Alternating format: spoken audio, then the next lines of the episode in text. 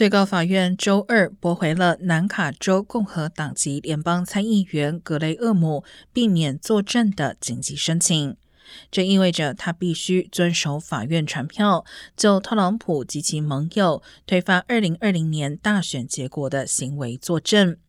今年七月，乔治亚州富尔顿县地方检察官威利斯首次向格雷厄姆发出传票，要求他为特朗普干涉该州选举结果一案的调查作证，